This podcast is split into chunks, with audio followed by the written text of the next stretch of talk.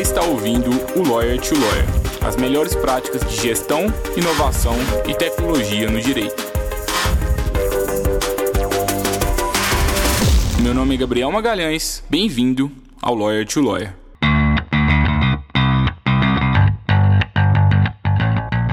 Esse podcast é oferecido pela Free Law, a forma mais segura para que o seu escritório de advocacia contrate advogados online e sob demanda. E eu sei que talvez você nunca pensou nessa possibilidade, mas agora você pode realizar parcerias com advogados especializados em qualquer área do direito, de acordo com a sua necessidade.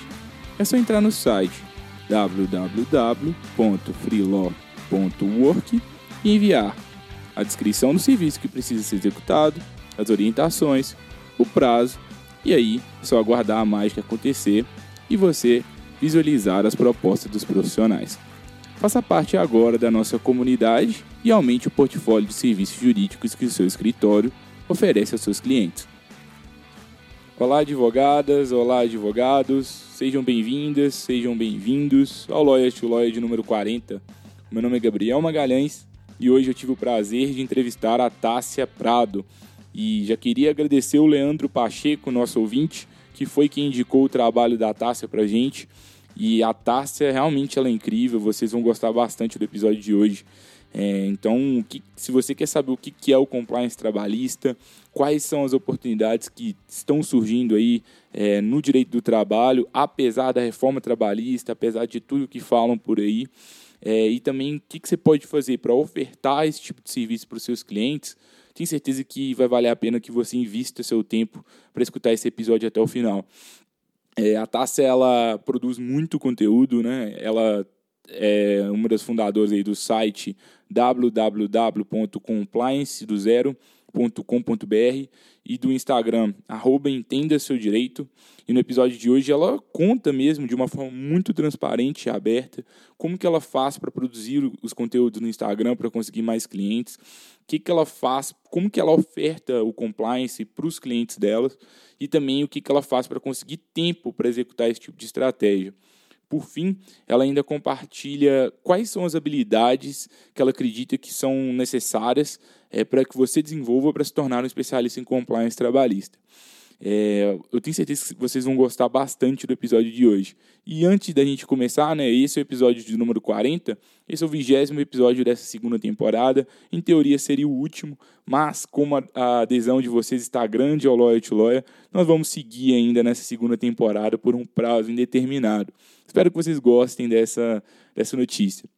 Bem, vou, já vou sair daqui, vou deixar vocês com a Tássia, porque o episódio está bem legal. Daqui a pouco a gente se vê novamente. Até logo.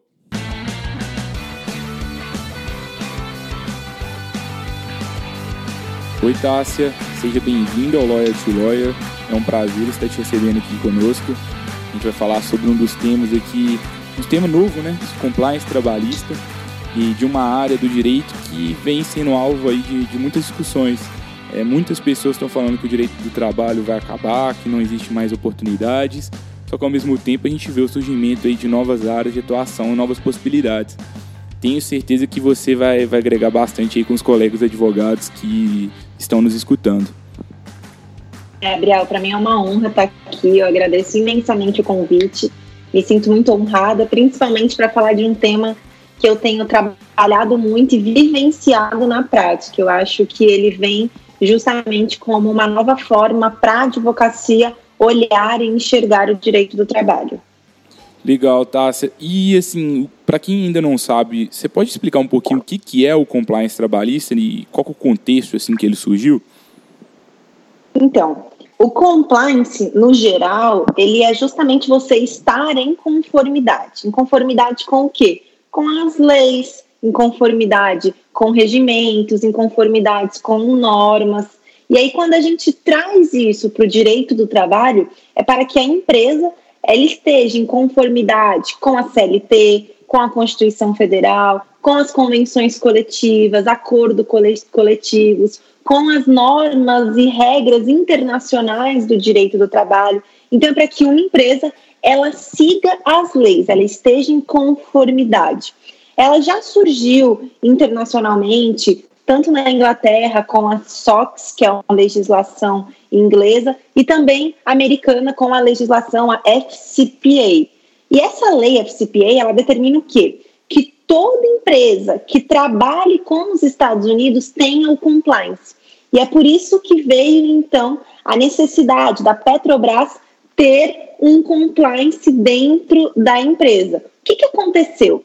A Petrobras, como a gente sabe, ela não seguiu todas as normas, todas as leis. E aí nós tivemos, então, a Lava Jato, a gente teve, antes da Lava Jato, até alguns casos do mensalão, muitas manifestações. Isso tudo fez com que o legislador aqui no Brasil visse a necessidade de implementação de um programa de integridade. E aí veio então a lei anticorrupção. Com essa lei anticorrupção, a gente tem o compliance vindo para o cenário brasileiro como uma obrigatoriedade. E aí, o porquê falar então de compliance trabalhista? Assim como o direito ele é um só, o compliance também é um só, mas não tem como um advogado ele atuar em todos os ramos do direito.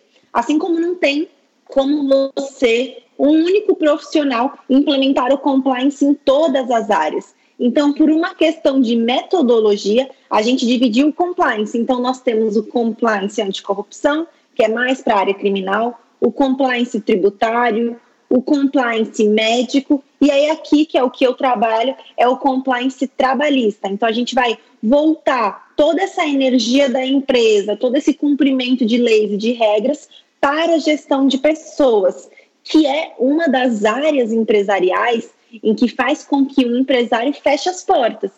Porque tributo, se o empresário deixar de pagar um tributo, vai ser ruim para ele, vai ser muito ruim, Gabriel. Mas quando o empresário ele deixa de pagar salário e benefícios trabalhistas, ele fecha as portas, porque a receita espera anos para receber, faz parcelamentos aí em 60, 80 vezes, mas um trabalhador ele não espera tanto tempo para receber.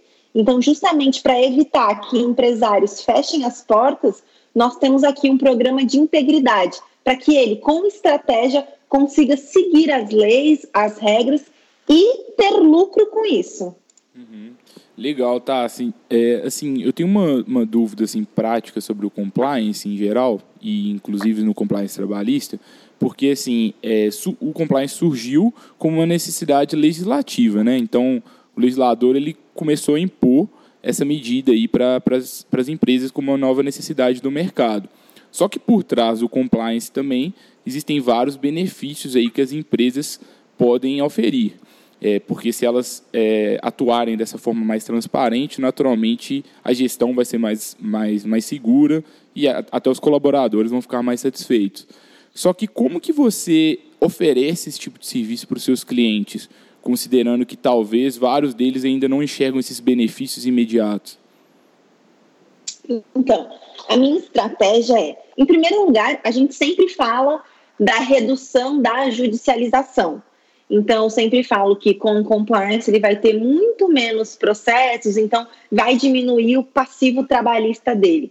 Mas aqui é importante a gente lembrar que nem todo cliente vai ser convencido dessa forma. Porque vai chegar um cliente que vai falar, mas eu nunca tive ação, ou ele vai falar, mas eu só tive uma. Então a gente vem aqui por um outro lado falando da redução de multas, do aumento de produtividade, da redução ali do turnover, então de toda hora ter uma rotatividade muito grande na empresa, redução de acidentes de trabalho, melhoria na imagem, na reputação, uma vantagem competitiva muito menor.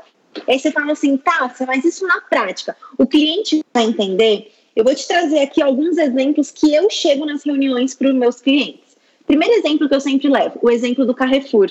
Aí você vai falar, o exemplo do Carrefour, sim, o cachorrinho do Carrefour é um exemplo fantástico para a gente levar na empresa.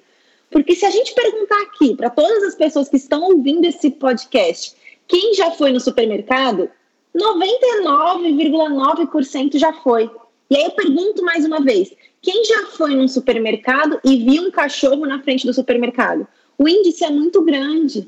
Então, como que o Carrefour e quem elaborou ali as normas, os procedimentos do Carrefour, não pensou que poderia ter um cachorro na frente do Carrefour? quantas reclamações será que os funcionários do Carrefour já fizeram falando da quantidade de cachorros? Então, aqui é um ponto para se pensar. Tudo isso tem a ver com a imagem da empresa. O Carrefour perdeu muito dinheiro com aquele caso do cachorrinho.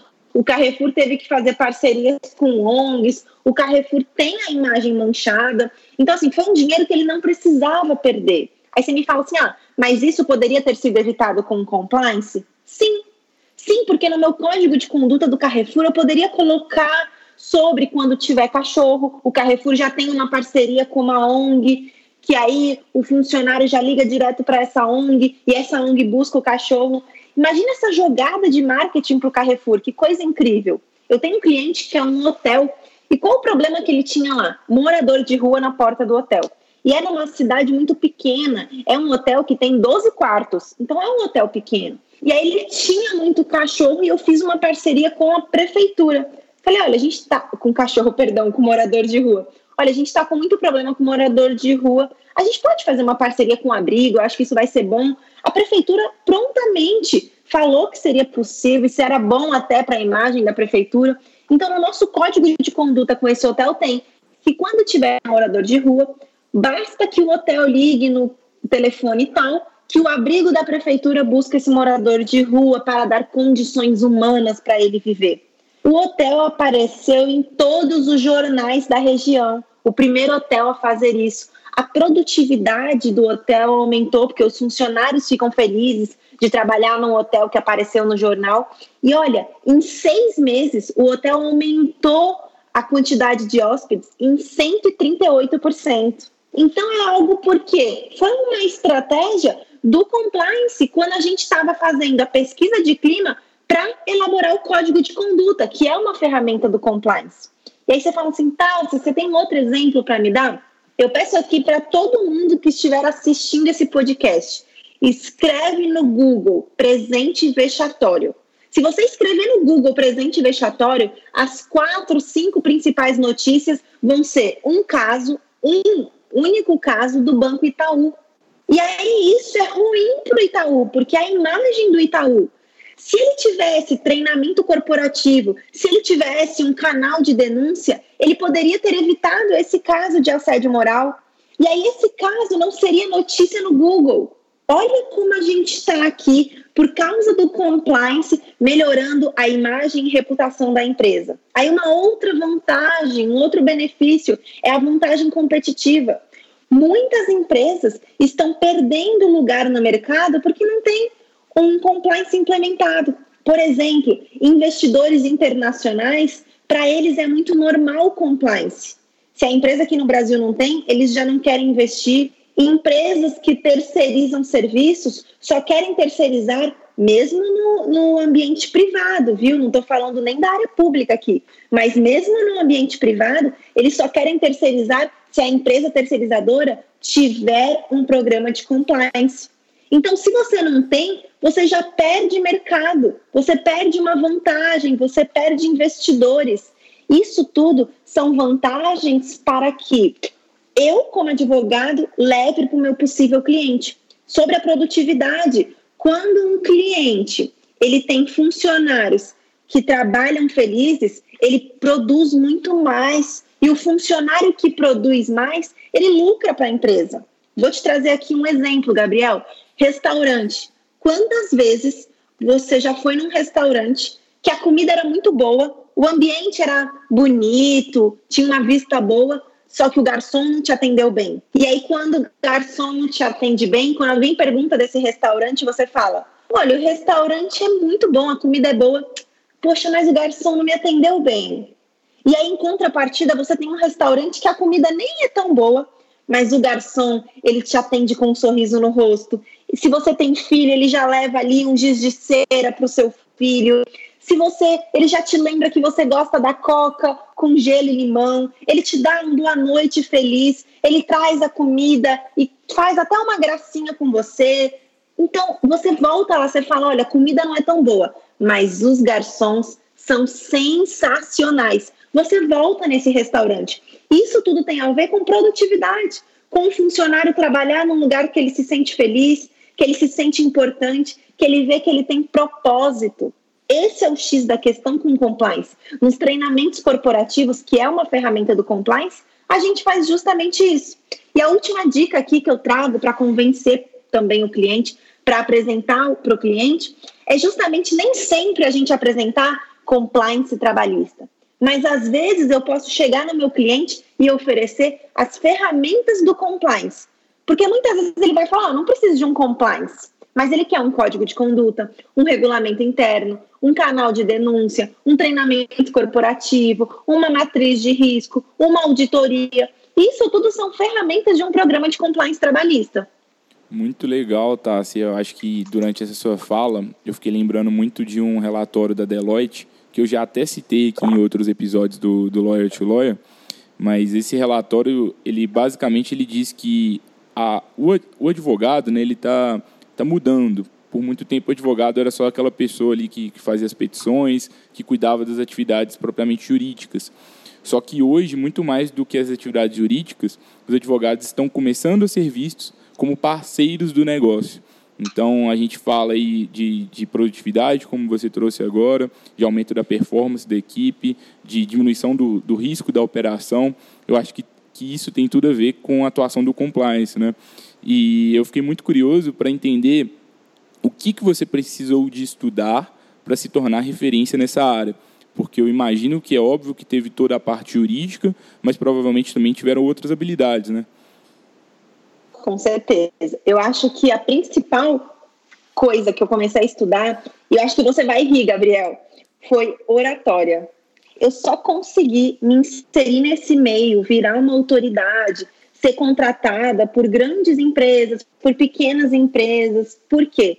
O jeito de você falar, e eu te explico aqui o motivo. Primeiro, Tássia, um desculpa, convencimento do. Oi. Desculpa te interromper, mas aqui passa o, o contato desse professor de oratória aqui para os colegas advogados, porque ele é bom mesmo, viu? Olha, é, é, uma advogada que ela é especialista em oratória e ela é boa. Ela é muito boa. Mas você sabe que é, o que, que eu aprendi com a oratória? Primeira coisa, o poder de convencimento do cliente, os gatilhos, isso tudo é essencial. E para toda ferramenta do compliance, eu preciso de oratória, porque eu preciso ensinar os colaboradores sobre essa ferramenta. Então, uma ferramenta importantíssima que a gente tem, e aqui, como a gente está falando só para advogado, eu posso falar abertamente, é a ferramenta de compliance que eu mais ganho dinheiro, Gabriel. E a gente sabe que a gente quer dinheiro, né? Ninguém aqui quer trabalhar sem ganhar dinheiro. E por quê? Porque é a ferramenta do treinamento corporativo. E hoje, a justiça, inclusive, já tem condenado empresas a, a realizar treinamentos corporativos durante cinco, seis anos as condenações. Tem condenação que diz obrigado a realizar treinamento corporativo de assédio moral a cada seis meses durante cinco anos. Aqui entra o advogado. E aí, se eu tenho oratória, eu consigo montar um treinamento eficaz. Eu consigo montar um treinamento em que será eficaz, em que a empresa vai entender o meu valor e cada vez mais vai precisar de mim. Aí você fala assim, tá, mas isso é só oratória? Não, não, estudei só oratória, mas o primeiro passo e mudou muito a minha advocacia. Eu te falo assim de olhos fechados. Todo mundo que me fala qual a primeira coisa que eu preciso estudar? Oratória. E oratória, ele não é um dom. A gente sempre acha que falar em público é um dom. Falar em público é uma habilidade. Oratória é treinável. Tá, você depois o que, que você estudou? Depois eu comecei a estudar sobre gestão de pessoas numa visão de liderança. Então, o que, que um RH precisa para ter sucesso? Quais são as maiores dúvidas? Eu já tinha essa bagagem do direito do trabalho, da CLT, convenção coletiva, mas eu comecei a olhar, bom, o TST se posiciona muito sobre assédio moral que, que eu preciso estudar? Então, comecei a ler livros também de psicologia.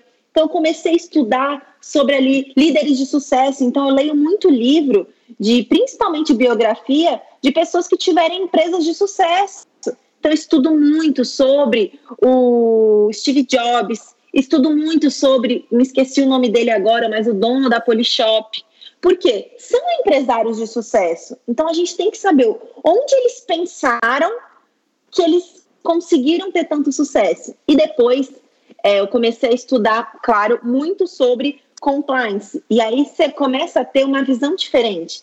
Então, eu fiz diversos cursos de compliance, eu tenho um curso de compliance, inclusive, para a gente começar a analisar o que, que os outros profissionais estão pensando. Comecei a ler muito. Ler livro, eu acho que assim é o que mudou completamente a minha visão de ver o compliance. E foi num momento que todo mundo estava desesperado com a reforma trabalhista.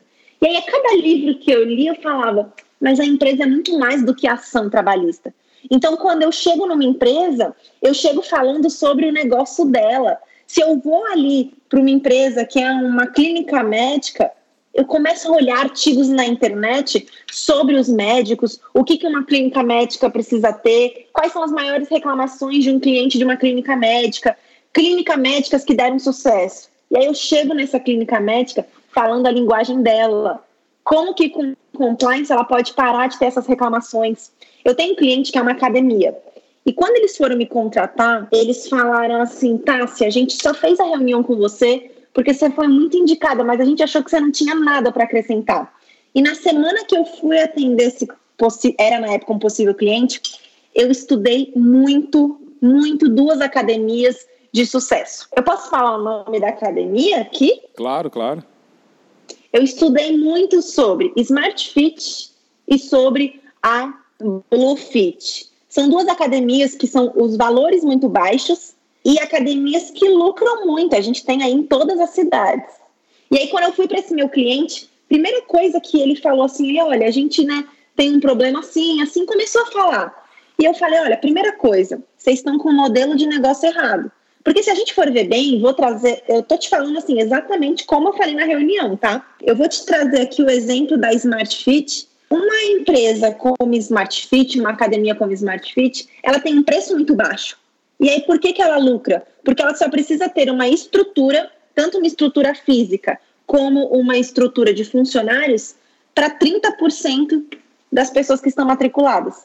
Porque 70% ela vai ter um lucro porque as pessoas não vão para academia e não cancelam a academia porque o valor é muito barato.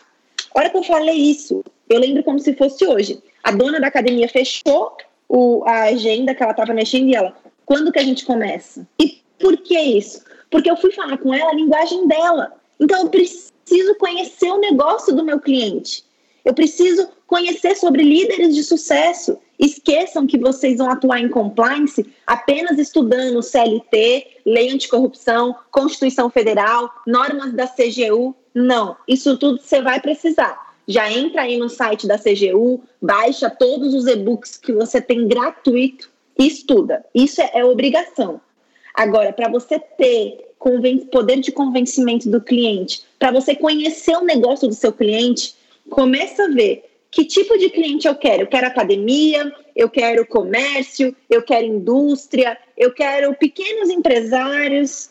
Começa a ver o que, que eles precisam ter para ter um diferencial. E vai para a internet, vai estudar sobre líderes de sucesso naquelas áreas, estuda muito sobre gestão de pessoas, sobre poder de convencimento, sobre oratória. Também olhe todos os dias o site do TST saiba o que o Tribunal Superior do Trabalho está decidindo. Você chegar numa empresa e falar, olha, eu não quero que você erre nisso para você não ter essa ação. Então, como que a gente faz para você cumprir essa determinação legal e, ao mesmo tempo, ter lucro e ter benefícios? E aí sim você convence o cliente, porque aí você vai estar tá conhecendo o negócio dele.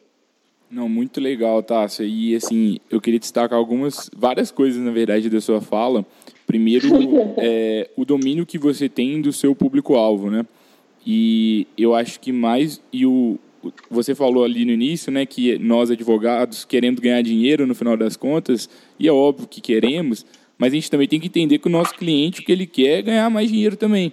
Então, nossa Com função certeza. é justamente essa. E quando a gente consegue ter uma abordagem como a que a Tássia acabou de trazer para a gente aqui, a gente deixa de ser ali redatores de petições, redatores de contratos e começamos a ser é, realmente um suporte ali estratégico do negócio dos nossos clientes. E para que a gente consiga fazer isso, é preciso que a gente consiga ter uma visão mais ampla.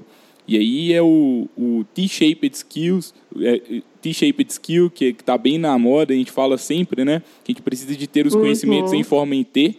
Então, ok, a gente tem ali uma uma área mais profunda é, que a gente domina mais, e às vezes vai ser o conhecimento sobre a CLT, sobre o próprio compliance ou sobre a outra área de sua especialidade.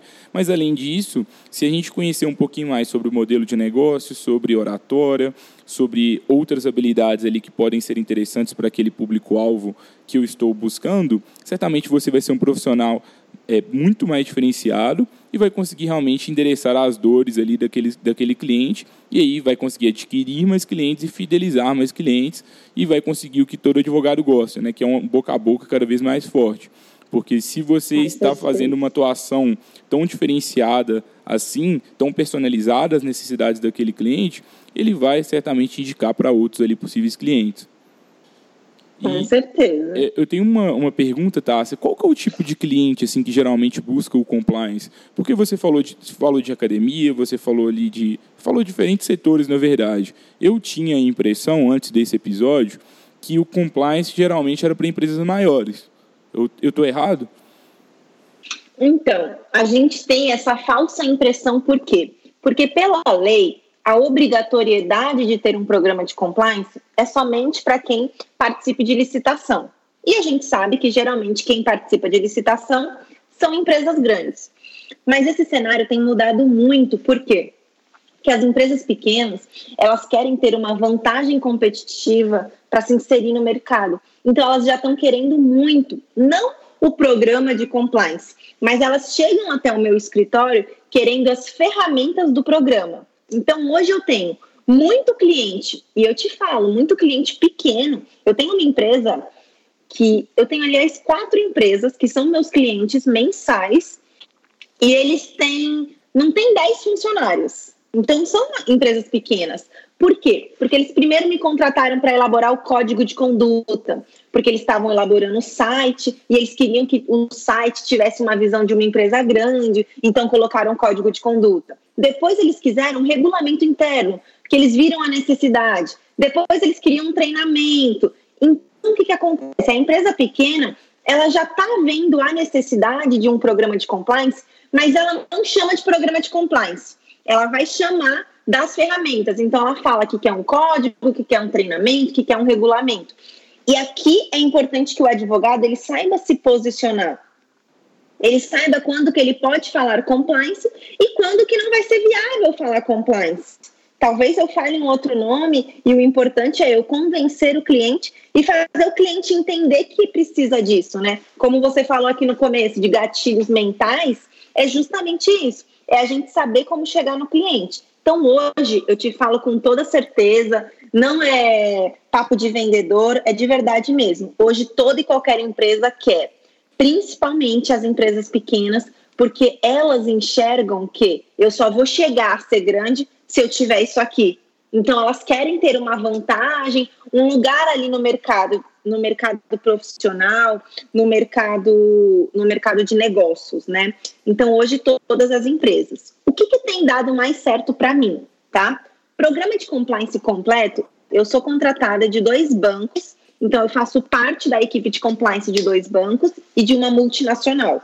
Então, aqui são três casos que eu estou em empresas grandes, mas eu faço parte da equipe de compliance deles. Eu não implementei sozinho um programa de compliance. Tenho também outras quatro empresas que aí eu que implementei todo o compliance. Então, foi meu escritório aqui que a gente implementou. Dessas quatro empresas, somente uma empresa eu te falo assim, olha, é uma grande empresa, Guilherme. As outras quatro, uma tem 30 funcionários, as outras duas têm 15 funcionários.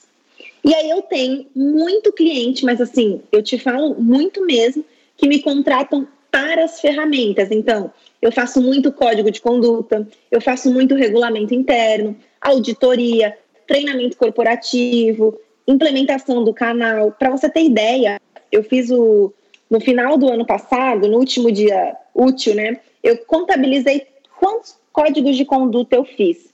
No total, eu fiz 84 códigos de conduta em 2019.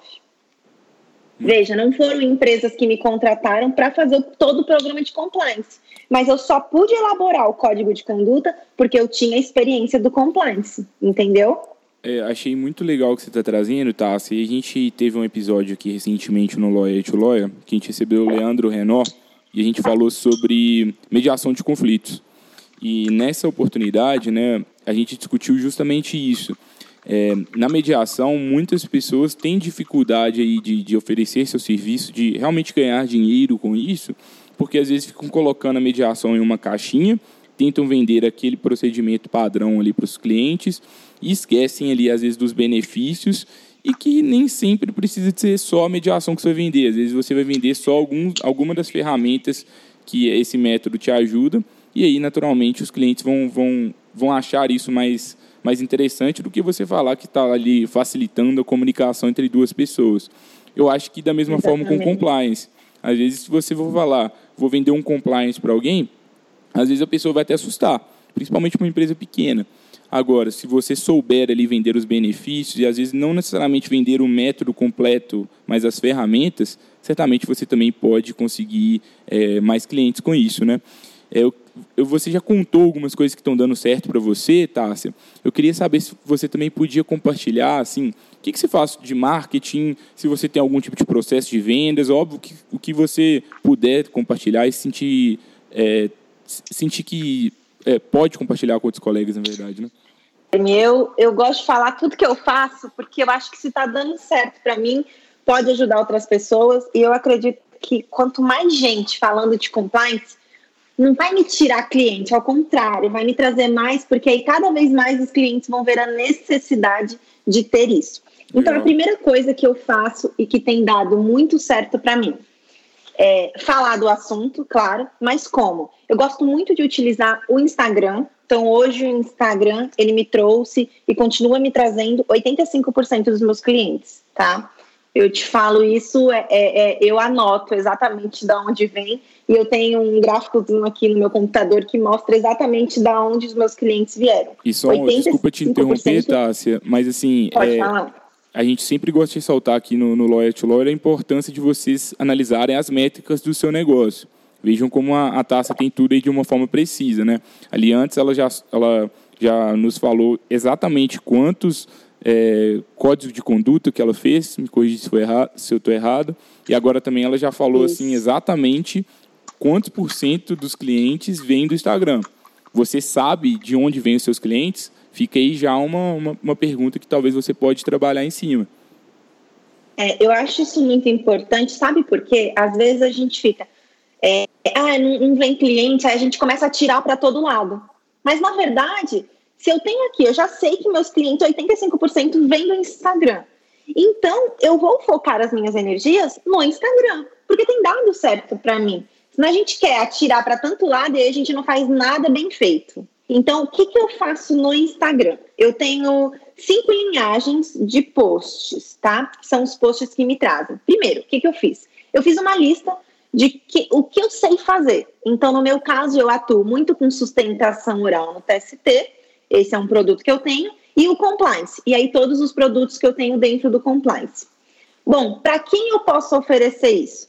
Para o cliente empresa e para o cliente advogado, que ele pode ser meu parceiro. Então, eu já sei quais são os meus produtos e eu já sei para quem eu quero oferecer. Agora, eu preciso fazer post que eu consiga alcançar essas pessoas. Então, por exemplo, eu vou, tô com meu Instagram aqui aberto e eu vou trazer aqui para vocês.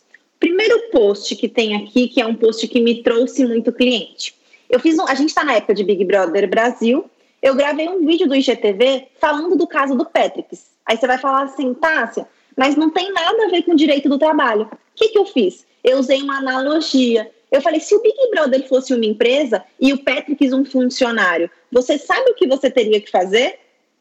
Olha, o que eu tive de visualização, eu tive 3.038 visualizações, 95 comentários. Isso aqui foi muito bom, porque o cliente começa a ver, gente, eu tô com um caso parecido com isso na minha empresa. Outro caso, que é um post que me trouxe, eu vou te mostrar aqui para vocês, é o post que me trouxe mais cliente até hoje. Inclusive, eu fui contratada por um banco por causa desse post e para dar treinamento corporativo. É um post que eu tenho que fala o caso do Carrefour.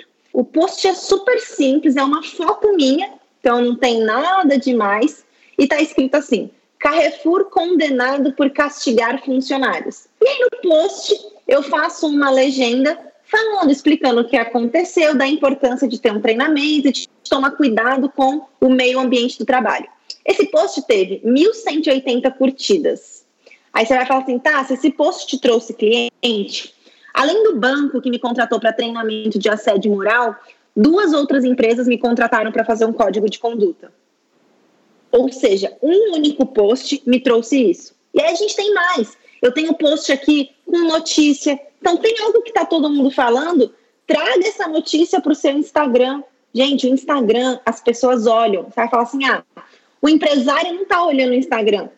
Pode ser até que o empresário não esteja, o que eu sou contra, né? eu, eu tenho certeza que ele está. Mas o filho dele está, a esposa ou o esposo de alguém que é dono, que cuida de uma empresa, pode estar, tá, e às vezes vê o marido conta para a mulher, a mulher conta para o marido, a diretora de uma empresa pode estar, tá, um funcionário de uma empresa do RH pode estar tá, e viu algo que aconteceu, vai falar para o dono da empresa. Olha todo mundo que você pode alcançar. E sempre assim, uma linguagem para alcançar o seu cliente. E em nenhum momento eu falo, me contrate. Eu posto, por exemplo, minha rotina. Hoje estava aqui elaborando código de conduta para uma empresa. Eu já deixo na mente dessa pessoa, desse meu possível cliente, que eu faço o código de conduta. Por isso que é importante a gente listar para quem a gente quer, quem a gente quer alcançar e que tipo de serviço que a gente tem. E aí todo post que você vai fazer, você faz relacionado aos produtos que você tem. Indicação de livro também é muito bom, tá? Vídeo também é algo que é muito bom, sempre falando do assunto. Vídeo assim, que a pessoa entenda. Então, olha, gente, hoje eu dei um treinamento numa empresa, foi assim, assim, assim, o treinamento é importante por causa disso. Hoje eu elaborei um código de conduta, isso é muito bom, porque a empresa sempre falando dos benefícios, o passo a passo para fazer, sempre dando dica, pensando o quê? Quanto mais você dá dica, quanto mais é, conteúdo gratuito você tem, o empresário ou o advogado parceiro que possa te contratar, ele vai pensar: se de graça esse advogado, essa advogada dar esse tanto de conteúdo, imagina quando eu pagar. É assim que a gente vira referência. Por que, que hoje eu sou referência em compliance? Porque eu só falo disso.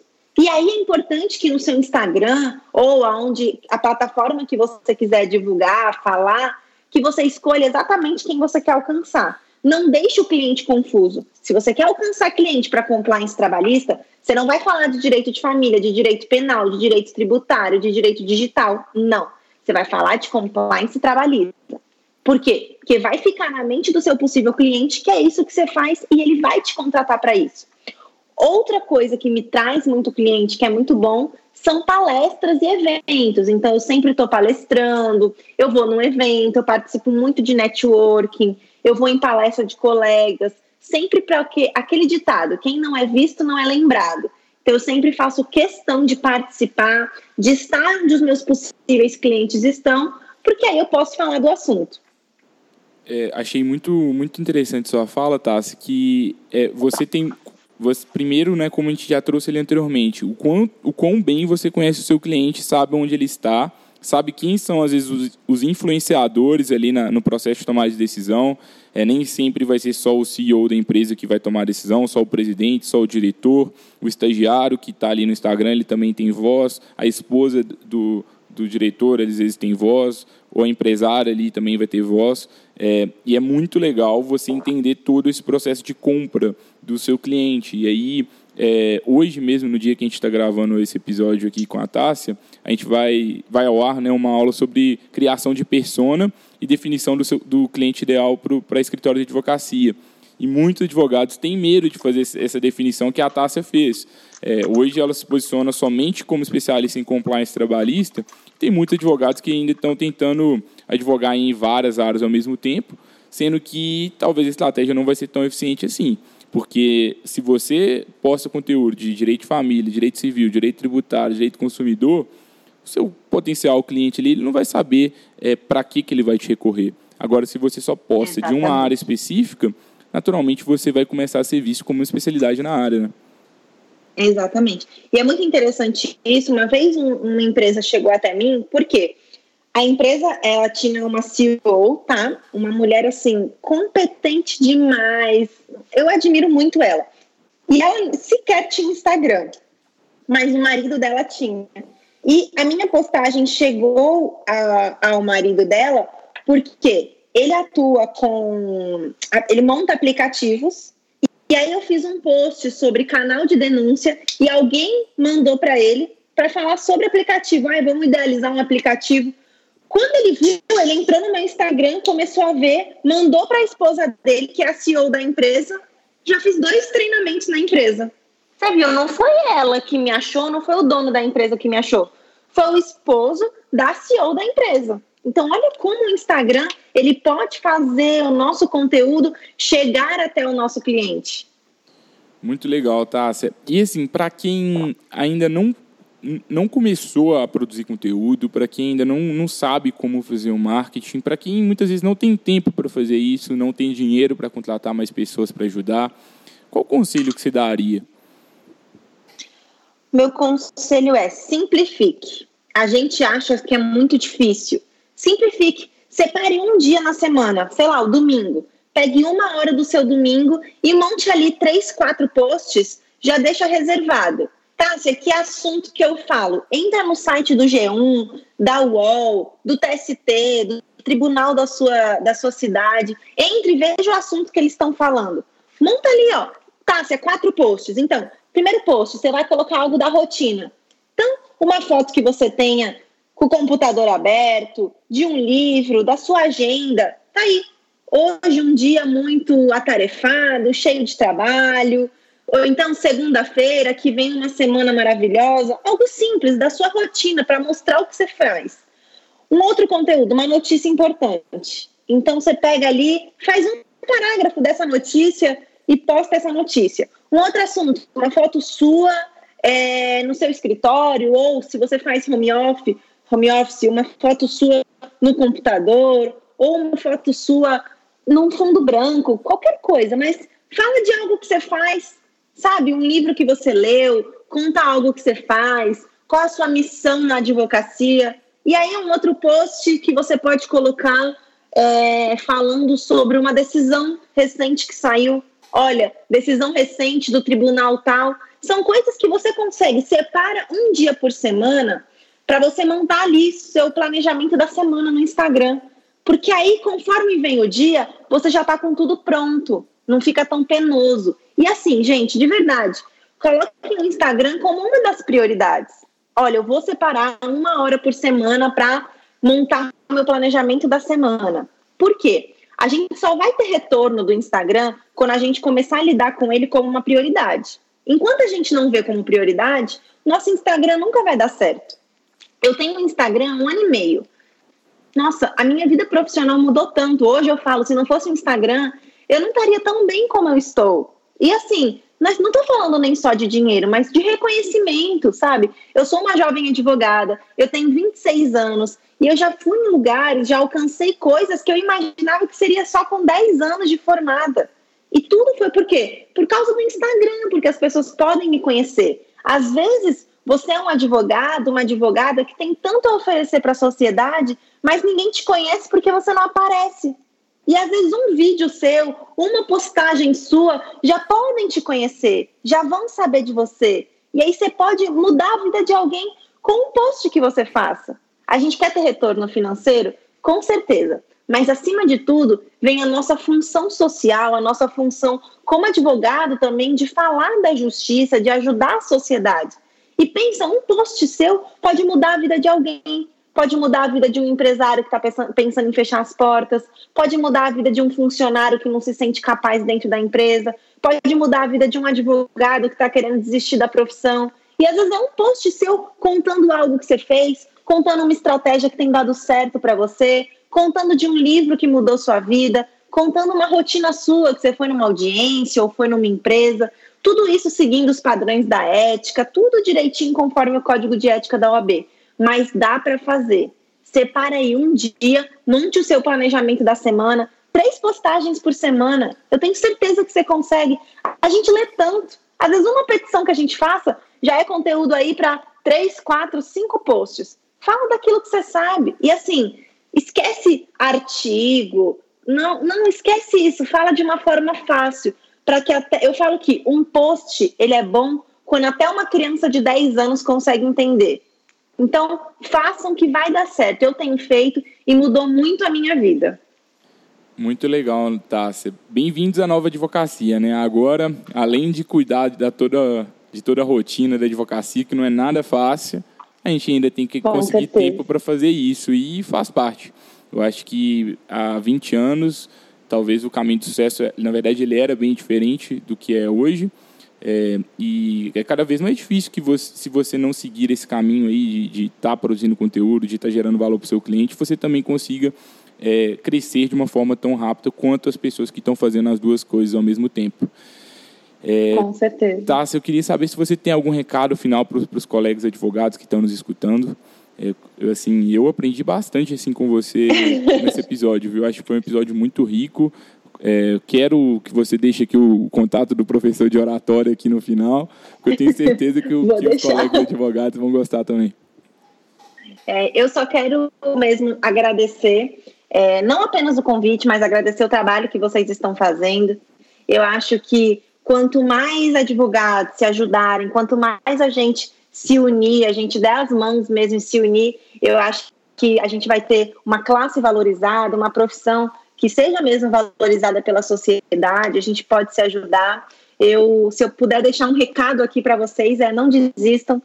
Eu sei que às vezes dá vontade da gente desistir da nossa profissão, mas tem caminho. Essa história de que a advocacia trabalhista vai acabar, a advocacia está mudando, as máquinas vão entrar no lugar do advogado, isso é tudo mentira, isso é tudo balela, tá? Ninguém nunca, nunca, nunca, gente, nunca que uma máquina vai conseguir fazer o que a gente faz que a máquina ela não pensa. A máquina ela vem para nos ajudar. E até a gente. Então a máquina ela vai vir para nos dar um suporte, para fazer com que a gente possa escalar de uma, de uma forma muito melhor, mas não para nos substituir. Então estudem, se atualizem. Eu acho que nada podem tirar qualquer coisa da gente, mas ninguém nunca vai tirar o nosso conhecimento. Então estudem mesmo, leiam. Tem muito material gratuito na internet, de verdade tem. Eu tenho um site para quem quiser entrar, que é Compliance do Zero. Lá tem e-book de graça, tem artigo de graça sobre compliance trabalhista. Procurem. Meu Instagram também, o Entenda Seu Direito, eu tenho bastante. Tem outras pessoas que têm sites incríveis de graça. A gente pode entrar, procurar e-book, estudar, leiam, leiam muito, que ninguém vai tirar esse conhecimento de vocês. Sobre a oratória, a professora de oratória que eu fiz, que é incrível, hoje é uma grande amiga, é a Giovanna Piacentini. O Instagram dela é Advogada na Tribuna e ela é incrível. Ela vai te dar técnicas que vão mudar mesmo a sua forma de convencer o cliente. Eu te falo que até nos meus treinamentos eu uso as técnicas dela, não só da forma de falar, mas aquela, aquela oratória não verbal, né? Que é como a gente mexe as mãos, como a gente se posiciona, para onde a gente anda, tudo isso influencia e o cliente ele valoriza muito. Saber falar, saber se comunicar é algo que a gente precisa ter, principalmente como advogado. Muito obrigada pelo convite, espero que vocês tenham gostado, que eu possa contribuir um pouquinho com, com a vida profissional de vocês, com a vida de vocês, e o que vocês precisarem, eu estou à disposição. Muito obrigado, Tássia. É, acho que foi um episódio muito rico e assim eu queria agradecer especialmente pela sua generosidade em compartilhar os conhecimentos. Eu acho que é, a gente também se identifica muito com isso, com a transparência. A gente gosta de, de falar tudo o que a gente sabe mesmo. A gente não gosta de esconder e a gente percebeu que da mesma forma você fez o mesmo. E eu acho que é isso que é a advocacia colaborativa. São pessoas querendo é contribuir genuinamente com os outros. E quando a gente faz isso, naturalmente, a gente consegue receber muito em troca. É, Para quem gosta aí de persuasão, né, do, do livro do Robert Cialdini, ele fala aí do, do gatilho mental da reciprocidade, que é justamente o que a gente faz. Então a gente faz isso não é à toa, é pensando de uma forma persuasiva. Mas quanto com mais genuíno você for aí querendo gerar, valor para os outros, naturalmente mais você recebe em troca. E eu queria muito agradecer a todos os colegas advogados presentes novamente. É, eu queria só dar um recado final, assim, se atentem, acho que vale a pena vocês até reescutarem esse episódio, que foi um episódio muito bom, mas se atentem ao o que tem por trás da, da fala da Tarso. É muito mais do que vocês aprenderem sobre compliance trabalhista, que certamente esse episódio trouxe bastante, também trouxe forma de aquisição de clientes, eu acho que esse episódio ele também mostra como que a Tassa criou um modelo de negócio de sucesso para ela e quais habilidades ela teve ali que, que aprender, como que ela enxerga o mercado, como que ela enxerga os seus clientes. Se você conseguir também assimilar isso, eu tenho certeza que você vai conseguir aplicar no seu escritório de advocacia com sucesso. Queria muito te agradecer de novo? Se agradeço novamente ao colega advogado, ao colega advogado. E a gente se vê na próxima quarta-feira para mais um episódio aqui do Lawyer to Learn.